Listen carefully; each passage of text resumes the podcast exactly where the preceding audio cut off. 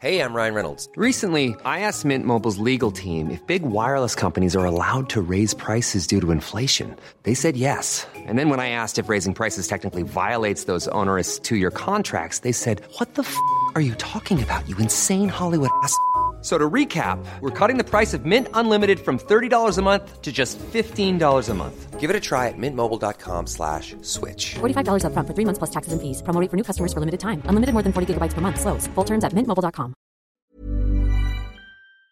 Tenemos en la línea a don Luis Niño de Rivera, presidente de la Asociación de Bancos de México. Muy buenas tardes, don Luis. Adriana, muy buenas tardes, un placer saludarte como siempre. Pues, ¿quién crees que me acompaña aquí? El Don señor Luis. Mauricio Flores. Ah, mira, Mauricio. Don Luis, un saludo placer. grande. Y don No, Jorge mí. Sandoval de acá, de este lado. También. Jorge, gran Querido don gusto. Luis, al contrario. Gracias, don, Don Luis. Luis, ¿qué, qué, qué van a hacer para hacerle frente a esta morosidad que se espera?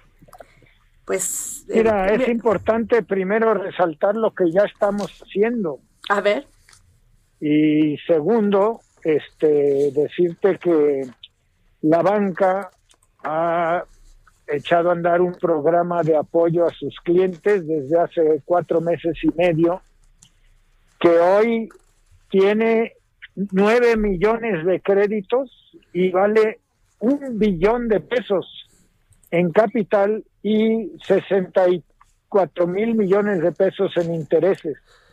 Ese es el apoyo que ya le hemos dado a nuestros clientes. Don Luis, esto es como Ahora- el 3%, de, perdón que lo interrumpa, 3% del Producto Interno Bruto, ¿no? Más menos. Para ser exactos, el 4.3%. No, bueno, me quedé corto. 4.3% del PIB de apoyo de la banca a los Sí. acreditados. Ahora viene la segunda etapa que estamos ya construyendo con nuestros reguladores, con la Comisión Bancaria, Banco de México, la Secretaría de Hacienda, para echar a andar un programa de reestructuras a partir de los primeros vencimientos de este programa de diferimiento, que será en septiembre, y eso nos va a dar oportunidad de volver a apoyar a nuestros clientes y darles tiempo más largo para que puedan recuperar su actividad económica y hacer frente a la situación que están viviendo. Eh, don Luis, la primera acción que tomaron, este, me pareció realmente loable en un momento en el que la incertidumbre era absoluta, que nos dieron a los deudores la posibilidad de aplazar los pagos. Eh, pero hay gente que, pues desafortunadamente, mermó totalmente su ingreso, lo perdió todo o se quedó con un cachito. Este, ¿cómo están ustedes planteándose la segunda etapa precisamente de apoyos? Y pues ahora sí con la esperanza de que el agüita haga, for- haga florecer el campo nuevamente. sí, porque fueron casi nueve millones de créditos en el programa de diferimientos. Sí, nada más. Sí, es correcto. Pero no van a ser solamente esos nueve millones. Hay otras personas físicas, personas físicas con actividad empresarial, MIPIMES, empresas grandes que van a necesitar apoyo.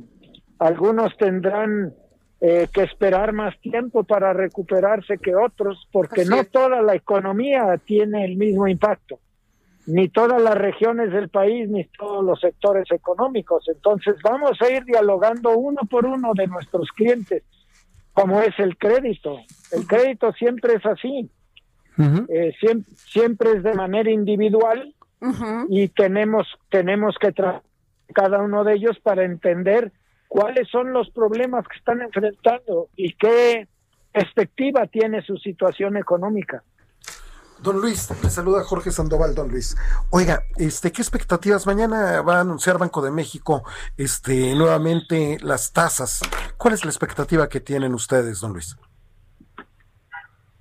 Pues nosotros en la Asociación de Bancos no hacemos este, predicciones económicas y menos de decisiones de política monetaria. Yo lo que le podría compartir, Jorge, es que hay eh, distintos analistas que están esperando entre 25 puntos base y 50 puntos base ¿no? de reducción de las tasas. O sea, una baja nuevamente sería posible y deseable, don Luis. Sí, mira, eh, el dinero es uno de los insumos más relevantes, obviamente, para la actividad productiva del país. Y como todos los demás insumos, tiene un precio.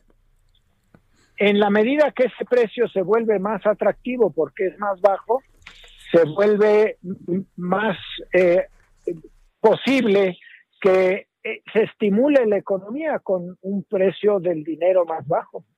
Y eso es lo que necesitamos en este momento. La parte más importante, el motor más importante que tiene nuestra economía es el consumo.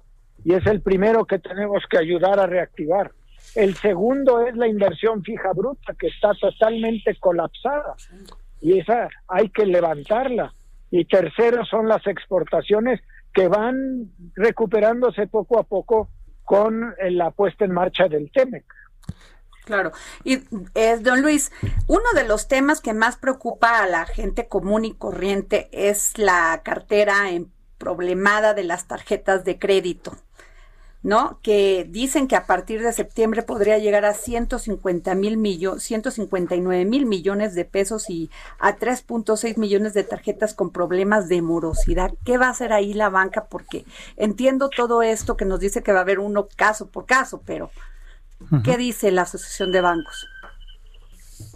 Nosotros tenemos 3.3 millones de créditos de tarjeta que están en el programa de diferimiento. Ok, son parte de esos 9, mil millones. Sí, es una tercera parte. Entonces, todos ellos vamos a eh, buscarlos y ellos, eh, la recomendación es que se acerquen a su banco si tienen una situación particular que resolver la vemos con mucho gusto. Claro que la situación económica tiene una perspectiva difícil para todo el mundo y esto va a impactar a la cartera vencida de los bancos, sin lugar a duda, eso es una realidad. Pero para eso estamos, para hacerle frente junto con nuestros clientes. Eh, eh, don Luis, a ver, por ejemplo, digamos una familia que pagaba de la hipoteca, que es un crédito muy socorrido y que la banca fue muy exitosa en todos estos programas pagaba 10 mil pesos.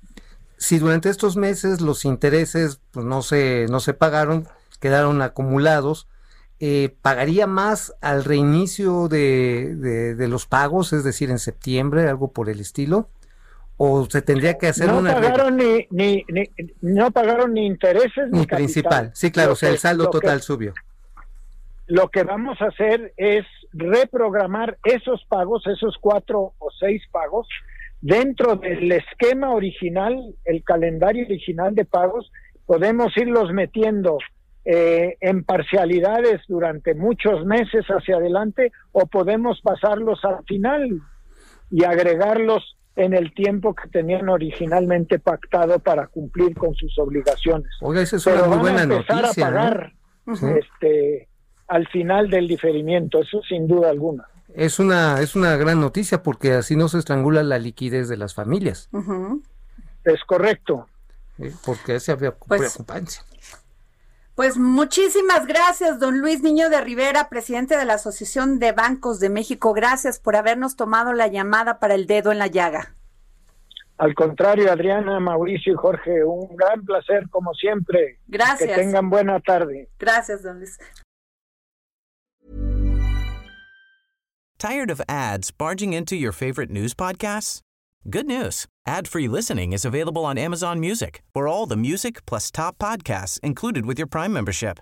Stay up to date on everything newsworthy by downloading the Amazon Music app for free or go to amazon.com slash news ad free. That's amazon.com slash news ad free to catch up on the latest episodes without the ads.